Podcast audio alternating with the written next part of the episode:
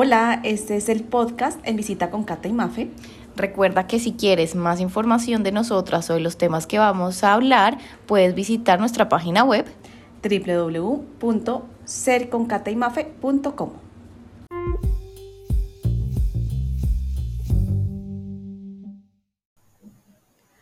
Hola Maf, ¿cómo vas? Hola Katy, muy bien. ¿Tú cómo has estado? Bien, por acá, adaptándome a una nueva ciudad. Ay, qué rico. En estos días pensaba que, que yo nunca pensé que tú fueras, por ejemplo, a vivir en Villado.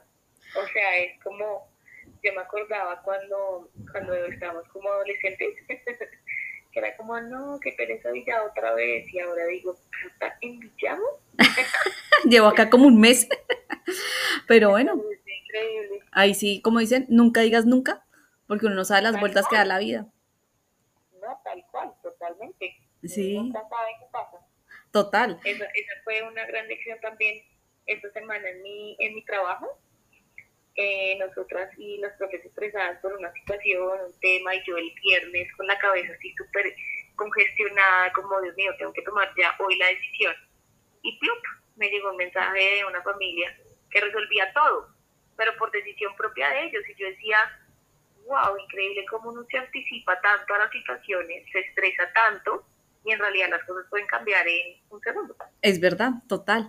Y es que es eso, como que estamos siempre acostumbradas tanto a mm, como a tener control de todo y controlar hasta el más mínimo detalle, que por eso también vivimos pues más estresados, yo creo. O sea, yo creo que uno entre más le quiere controlar su vida, su todo, como la, la vida de uno y la de sus seres queridos, pues más es peor, sufre más, se estresa más que más que a comparación de personas que son más que sueltan el control y igual pues hacen pues hacen lo que tienen que hacer, pero igual como que sueltan esa necesidad de controlar las cosas que salgan como uno quiere. Sí, total. Sí, no, no, no, yo decía, no, increíble, o sea, Dios, la vida, el universo, lo que sea, yo pues decía increíble cómo de verdad uno se estresa y se anticipa tanto de lo que tú dices para tener ese control y, y mirar qué hacer, cuando en realidad hay cosas que la misma vida nos va mostrando, ¿sí? Se van solucionando sin que tengamos que decidir. No, yo dije, wow, eso fue un gran aprendizaje que tuve la semana pasada, como hay que soltar muchas cosas que en realidad eh, pues llegan como por su mismo rumbo, ¿sí? Se van decidiendo solitas. Total, y soltar también eso yo creo que va muy alineado como a confiar en la vida, ¿no? Como que tú al soltar el control estás confiando en que la vida te va a traer la solución y te va a traer las cosas que, que necesitas en el momento y se va como acomodando a lo que debe ser.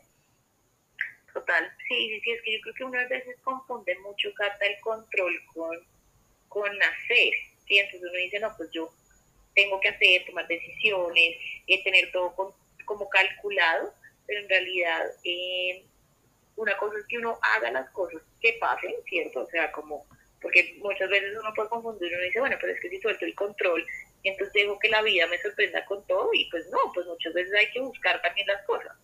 Ah, Y hay que también hacer que las cosas pasen, pero como desde el propio hacer y no el control.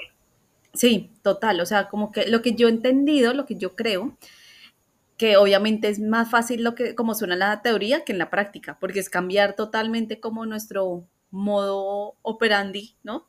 Entonces es como, por ejemplo, eh, yo, no sé, por ejemplo, tú quieres irte de vacaciones en diciembre. Eso es lo que tú quieres, ¿cierto? Entonces, Sí. pues, ¿cómo lo logras? Pues empezar a buscar como los tiquetes, ¿no? Exacto, empezar a mover. a mover, ver no sé qué exacto. O, por ejemplo, quieres cambiar de trabajo. Entonces, ¿cómo, cómo em, no es como quiero cambiar de trabajo y no y me quedo haciendo nada y solamente diciendo que quiero cambiar de trabajo? No. Lo que, entonces, que ahí el modo, digamos que para que pase eso es empezar, por ejemplo, a um, arreglar la hoja de vida. Después, eh, empezar a me- proponerte 10 minutos al día a buscar trabajo y mandar hojas de vida y, pero soltar el control, soltar la necesidad de que ya tengo que tener ese trabajo, ya tengo que tenerlo, sino como soltar y que me va a llegar el mejor.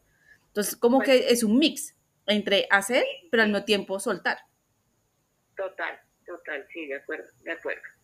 Pero es, es, es difícil, pero, sí, Total, pero, cuando uno lo cuenta se sorprende. Exacto, pero digamos que a mí esa lección también me fue, digamos que ha sido también este año un poco, y por eso digamos que estoy he estado más tiempo acá en Villao, cosa que tampoco me lo, me lo hubiera imaginado en diciembre, 31 de diciembre, si me hubieran dicho, yo diría, yo hubiera dicho como no, para nada. Pero digamos que también he, he tratado, digamos que con, con el proyecto que me trajo acá, he hecho eso. Como que he hecho lo que tengo que hacer y, y soltando ciertas cosas. Entonces, digamos que el proyecto comenzó por otro lado que yo nunca me hubiera imaginado, pero, pero pues igual así ha fluido y así ahí va y va bien, entonces pues bienvenido, ¿no? Como que tratar de soltar y, y pues uno va viendo a ver qué va pasando pues imagínate que con esta situación en, mi trabajo, después, pues claro, como se solucionó tan fácil y dije, wow, pues escribí como a las, a las profes y muchas, pues como reaccionar de formas diferentes, ¿no? Todas como, ay, bueno, súper, otras como, no, me siento muy mal, porque tanto que uno se estresa, se preocupa y no pasa, y que tal nuestra mala energía haya sido la promotora de esa decisión. Entonces ahí también fue mi segundo como aprendizaje, dije, de una misma situación hay muchas interpretaciones. O sea, cada una lo vive desde su propia experiencia y sentimientos, ¿sí? Porque para muchas fue como, uff, un alivio, listo, se decidió, listo. Para otras fue como un remordimiento de, seguramente yo lo busqué, ¿sí? Que sucediera algo así. Entonces también me llamó mucho la atención cómo es de, cómo una misma situación puede ser interpretada y analizada por cada persona de una forma tan diferente y hay veces asumimos que todos lo van a reaccionar igual. Entonces dije como, uff, no, todas vamos a estar muy contentas, ya se solucionó. Y hoy una persona se reunió conmigo y me decía, más que no tienes, no sabes el sentimiento de culpa que me dio. Yo decía, pero ¿por qué? Claro, después que hay en cuenta que cada uno pues es un mundo, ¿cierto? Eh, que interpreta las cosas pues según los lentes que tiene puestos que es su vida finalmente. Sí, y, sus, y según su experiencia, según sus creencias, según también su entorno, lo que ve, lo que oye, todo eso afecta, digamos que, no afecta, pero digamos como que determina cómo toma una situación y cómo no. Pero es interesante lo que tú dices, Maf, porque muchas veces asumimos que la gente va a reaccionar y piensa y actúa igual que uno, cuando se nos olvida que cada persona es un mundo diferente. Es más, digamos que las dos podemos estar, somos hermanas, eh, digamos que nos criaron en un entorno, tenemos los mismos papás, digamos que en la misma familia, pero, pero hay muchas cosas en que tú piensas diferente y que yo pienso diferente y que actuamos diferente. Pero en el día a día se nos olvida y por eso es tan importante también tener como compasión con las otras personas y pues también con uno, pero con las demás para decir, bueno, y, abrirse, digamos, también a tener como diferentes opiniones, que muchas veces no es tan fácil, porque pues uno como que cree que su verdad es absoluta y no.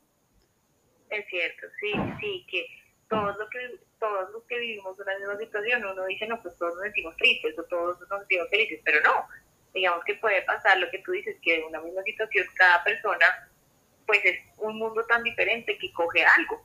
Sí algo de lo que, de lo que pasó. Y reacciona diferente, ¿no? Dime. No, y lo vive desde, desde ahí, ¿no? Desde esa situación y esa particularidad.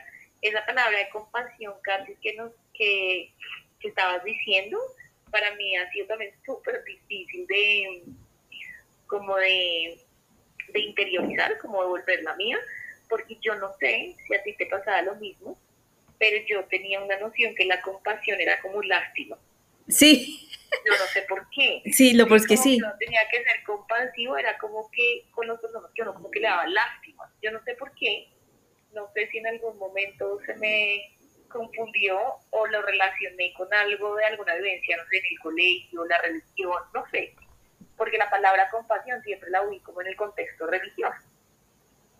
Y, fue hace muy poquito que empecé a explorar la autocompasión y entendí que no es tener lástima por nadie, sino que es realmente respetar tanto a la otra persona que uno puede entender la situación del otro. Sí, es súper bonita. Sí. Y, y cuando uno la vuelve hacia uno y uno empieza a ser autocompasivo con uno, creo que empieza a disminuir mucho el juzgarse, el darse tan duro, cuando somos tan perfeccionistas o cuando nos juzgamos y nuestra propia voz es tan fuerte eh, que nosotros somos nuestros peores jueces, yo digo. Yo siento que a veces uno fuera siempre en contra de uno. Y el autocompasión me ha demostrado que es una palabra tan bonita y que te permite como entenderte y no ser tan duro contigo misma, pero me ha costado. Me ha costado porque tenía como una noción de lástima que no es. Total, a mí me pasa lo mismo, yo también tenía como ese, ese, eso que es como ese sentimiento, no sé, no sé la compasión, cómo, en qué categoría se clasifica, pero yo también lo, lo sentía así, como de lástima, y este año precisamente también he, estado como trabajando en eso y es, siento que me cambió como la connotación y es mucho lo que tú dices y también es como ponerse en los, no tanto en los zapatos de la otra persona, pero entender que la otra persona ha vivido cosas diferentes y ha sentido otras cosas que por eso actúa de esa manera. ¿no? Y piensa de esa forma. Sí, sí, sí, es una palabra súper bonita que uno sí debería pensar mucho qué tan compasivo soy yo con el otro y qué tan compasivo soy yo conmigo mismo. Muchas veces, y lo que tú dices, los, las primeras, los peores enemigos muchas veces somos nosotros, ¿no? Es ver también cómo, cómo nos hablamos y muchas veces uno desde que se levanta se empieza a juzgar y se empieza a criticar y se empieza a decir cosas, ¿no? peor que decir que otra persona, no es como me levanté, uy, qué ojeras, qué tal frizz que tengo, uy, no, y me veo gordísima, ¿no? O sea, como que uno desde que se levanta hasta más que hasta que se acuesta, se está criticando cuando uno debería ser su primer fan y como más bien decirse cosas bonitas. Total, decirse cosas bonitas, es empezar a tener conciencia de su voz interior, ¿no? Como nos hablamos a nosotros mismos y también es un ejercicio súper bonito el darnos cuenta, uno, que si nos hablamos, eso me ha pasado, tuve un paciente que me decía, más, pero es como así, yo no me hablo, y yo te digo, uno se habla todo el día, pueden ser con pensamientos, hay personas que igual hablan en voz alta también, ¿no? Y se dicen cosas en voz alta, hay otras personas que solo son mentales, pero uno siempre constantemente se está hablando todo el tiempo. Y si es una voz dura, juez, que te criticas, pues así es la realidad, ¿sí? En cambio, si volteamos lo que tú dices, trata de tener una voz interior un poco más compasiva, más amorosa, que uno se comprende, pero está en un proceso, que uno mismo se da ánimo, que uno mismo se ve las cosas positivas, cambia muchísimo la forma como uno se siente con respecto a muchas situaciones. Total, eso sí es verdad. Y hay otra cosa que me gusta de tu punto de, no juzgar, que pucha, es, yo también he estado tratando como de, de aprender a hacer eso y no es tan fácil como que uno, em, pues digamos que me he empezado como a observar y hablar y ver cómo lo que uno habla y uno en el día a día muchas veces juzga, juzga sin darse cuenta. Y, y, es eso, yo creo que es falta más de como de compasión, ¿no? Sí, sí, sí, falta de compasión, sí, de no darnos cuenta que de pronto desde donde está hablando esa persona es desde su experiencia de dolor, de angustia, de miedo, de tristeza, de no saber qué está pasando. Sí, total. A mí lo que últimamente me ha pasado, pero es que es algo que estoy también trabajando ya, gracias a Sofi, lo, ya me lo hizo mucho más notorio, pero que me decía es que últimamente, digamos que yo siento que este último año he estado como trabajando mucho en mi mentalidad y he cambiado muchas formas de ver la vida. Pero entonces cuando alguien dice algo que yo digo como, hay muchas cosas que yo no lo discuto, pero hay otras que sale que ni siquiera lo pienso, ¿sabes? Es como ahí mismo hablo, digo, no, así no puede ser, pero ya de la, la forma en que lo hago, pues la gente piensa que es como que estoy diciendo que tiene que ser esa verdad absoluta, pero es algo que ya es como, haz de cuenta que ni siquiera es como, se me sale la palabra, ¿sabes? O sea, es como, como si, como, como, no sé cómo decirlo, como es como la defensiva, ¿sabes? porque es que ni siquiera lo pienso, es como, ya me doy cuenta cuando ya lo dije. Entonces estoy como tratando de aprender a callar, aprender a, a, a, escuchar, aprender a, a pensar antes de hablar. Pero claro, muchas veces yo, yo creo que sale mi escorpión que es súper impulsivo. Y ahí es cuando tenemos pues, que también aprender a, ver nuestras debilidades y aprender a decir, bueno, mi, mi lado escorpión hay que bajarle la impulsividad y aprender a, callar y aprender a hablar antes de, ¿qué? A pensar antes de hablar. Sí, total, porque por más de que uno diga, uy, no estoy de acuerdo con esta persona o lo que está hablando, pues no es, pues de pronto lo que tú dices, revisar el, el cómo, ¿no? Yo a veces pues, me pregunto mucho y, y, me cuestiono de las personas es cómo lo dicen, porque de pronto sí es la verdad, o sea, lo que yo quiero decir de pronto sí es, sí es, pero el cómo está siendo muy agresivo o es muy impulsivo o la otra persona lo interpreta de uno como una amenaza, entonces hay que revisar es, bueno, de pronto mejor escucho y cuando se acabe como la idea, pues planteo lo que yo pienso desde una parte mucho más calmada, ¿cierto? Como más asertiva, más enriquecedora para el resto, no sé. Pero bueno, chévere. Y no, y, lo hayas identificado, Katy. Y también es empezar a aprender como qué luchas batallar y qué no.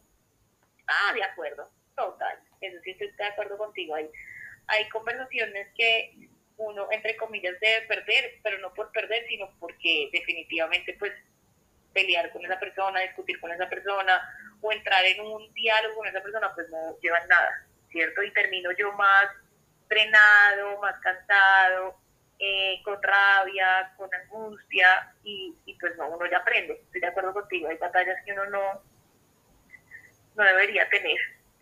Así es, así es, así es.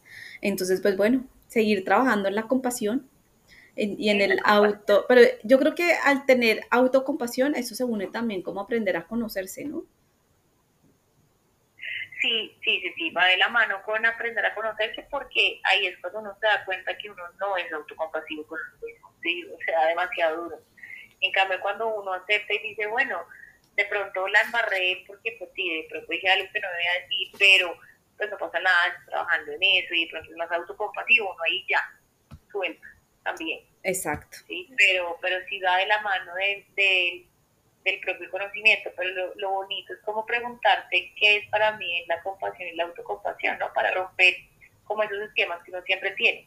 Para sí. mí lo que te digo, fue súper difícil salirme como de esa idea de lástima y porque yo decía, ¿cómo voy a hacer autocompasión conmigo? Es como si, como si fueran como trapitos de, de agua tibia y ven, mame, pobrecita, y no, al revés, es cómo puedo darme más amor y cariño entendiendo lo que me está pasando.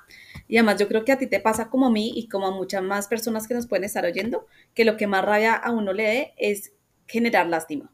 Que te digan, ay, pobrecita, ay, no, ¿no? Eh, es, a mí eso sí me da como, un me da más rabia. Entonces, claro, si uno lo, lo une, uno dice, pues yo no quiero sentir lástima por mí. Exacto, total. Entonces, sí. Total, total. Es cierto. Oye, bueno, hoy quería, cambiando un poquito de tema, hablar de un tema que, pues, la serie que, me, que estuve adicta por mucho tiempo, se llama Outlander, se lo recomiendo, veía un capítulo de la esclavitud, o varios capítulos. Y bueno, pues digamos que eso se acabó ya hace unos años, pero igual, como nosotros ahorita seguimos siendo esclavos de nuestras creencias, de los deberían, de nuestros miedos, ¿no? O sea, cómo seguimos como, más o menos como viviendo en esa esclavitud. Sí, total. En lo que, por ejemplo, a una vez yo pensaba que, no sé, por ejemplo, me voy a inventar, por ejemplo, digamos acá la esclavitud, yo eh, hace unos años decía, no, yo que nunca me voy a ir a vivir a Villavo. Entonces, si hubiera sido esclava de lo que hubiera dicho, pues no, no estaría abriéndome esta oportunidad de estar entre Bogotá y Villavicencio. Uh -huh. Pero entonces, ¿cómo sí. es de importante como ver como si hay algo que nos está volviendo esclavos, ¿no? Y también de pronto un hábito, tenemos un hábito que nos está esclavizando. Sí, un hábito, una persona, un trabajo, tantas cosas, somos esclavos de tantas cosas, de las redes sociales. Uy, sí. La pérdida de tiempo entre... No, totalmente de acuerdo. Yo creo que, digamos, que ha evolucionado, obviamente, y gracias a los derechos universales, los derechos humanos, los derechos laborales, pues la esclavitud en términos físicos que era tan dura antes, pues se ha transformado, ¿no? Pero igual seguimos siendo esclavos de muchas cosas y no nos damos cuenta que es lo peor de todo. Ah, sí. Sí, porque vivimos como decimos en ese modo zombie, que en el, en el corre, corre del día a día, que no nos, no nos no paramos como para hacernos como esa pausa y cuestionarnos muchas cosas de la vida sí, de, de, aquí estamos atados, ¿no? Estamos atados a un trabajo que solo me da eh, estabilidad laboral, estamos atados a una pareja que, que me maltrata, pero igual no puedo salir de ahí, y estoy atado a mis propias creencias y mis propios miedos que no me dejan avanzar. Hay muchos, muchos, muchas cosas de las cuales me he tratado que sí debería uno tener el tiempo y, como la voluntad y la actitud para cambiar, ¿no? Para darse cuenta que no es fácil, porque además seguro uno lleva atado mucho tiempo, seguramente, pero sí puede ser el momento para empezar a sentirse más libre. Sí, y también, por ejemplo, eh, como una otra cosita, por ejemplo, atado a lo que la gente espera de mí.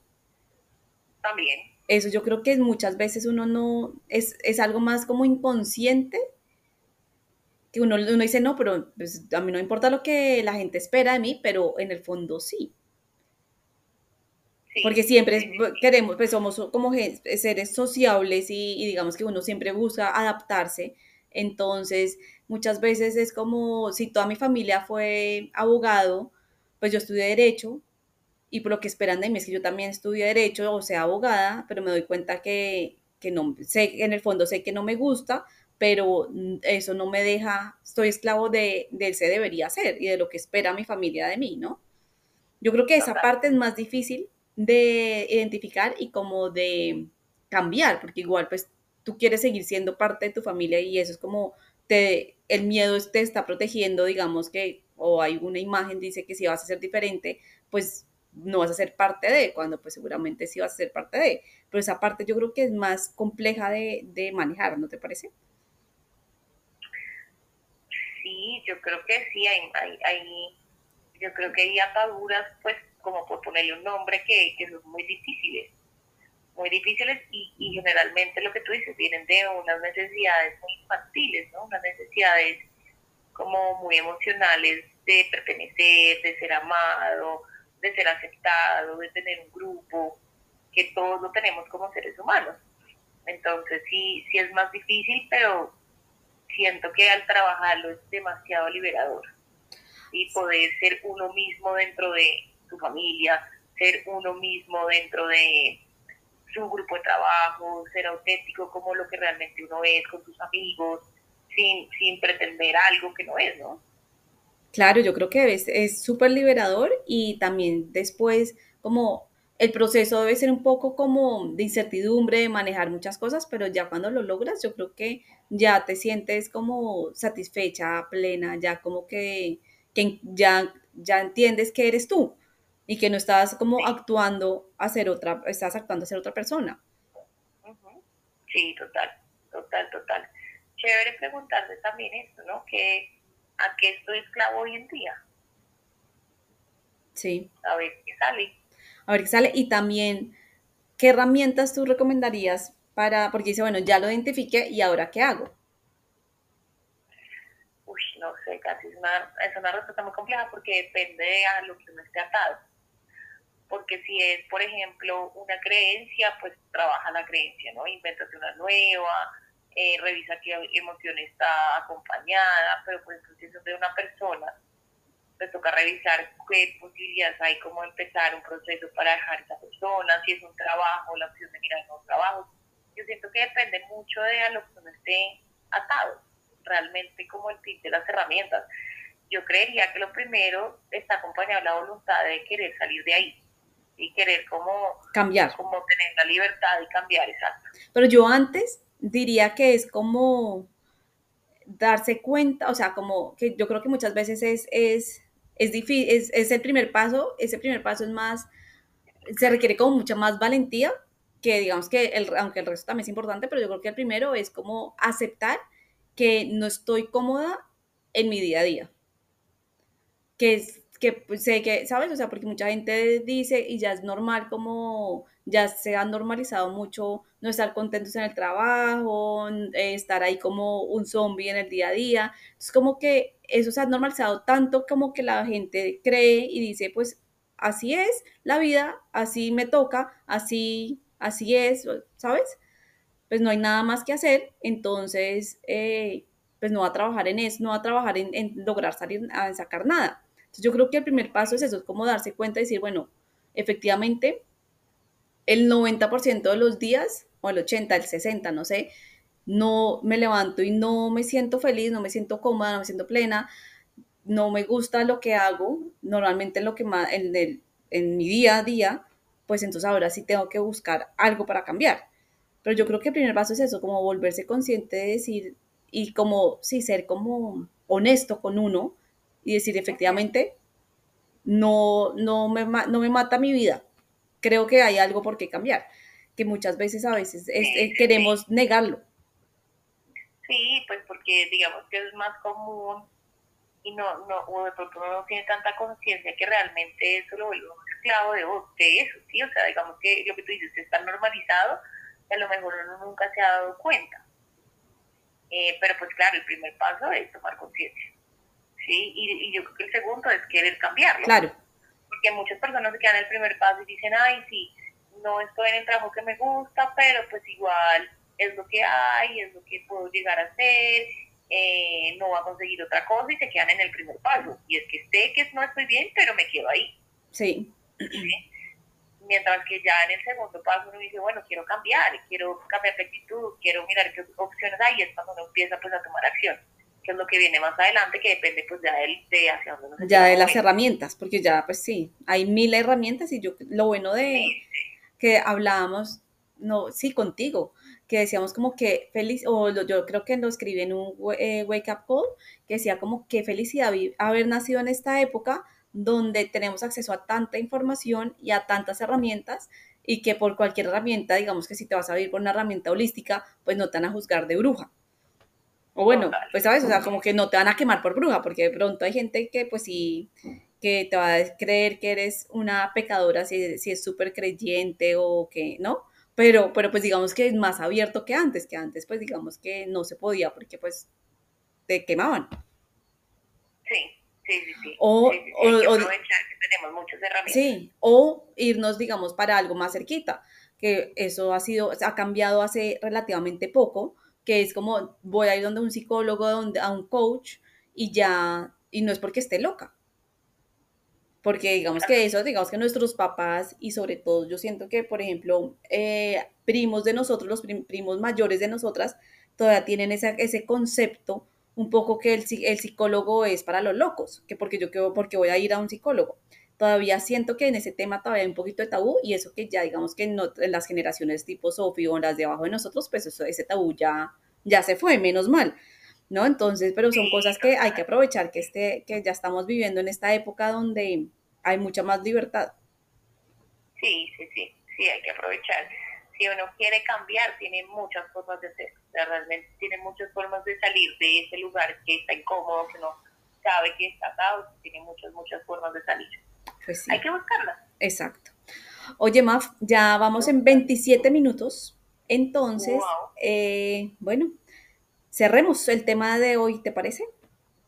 De los temas que, toma, de que tocamos. Sí, podemos cerrar. Yo creo que hoy, hoy yo, yo me voy como con la como con reflexionando con esa pregunta de bueno, que, que todavía me, me tiene esclavo de algo, ¿no? Como preguntarme realmente si quisiera alguna libertad, ¿cuál sería? Yo como voy con esa pregunta y me parece súper bonita porque además hablamos siempre como de esa opción de ser uno mismo, de brillar, pero pues si uno no se da la oportunidad de cuestionarse en dónde puede ser libre, creo que es difícil como llegar a esa, a esa ser que uno quiere ser.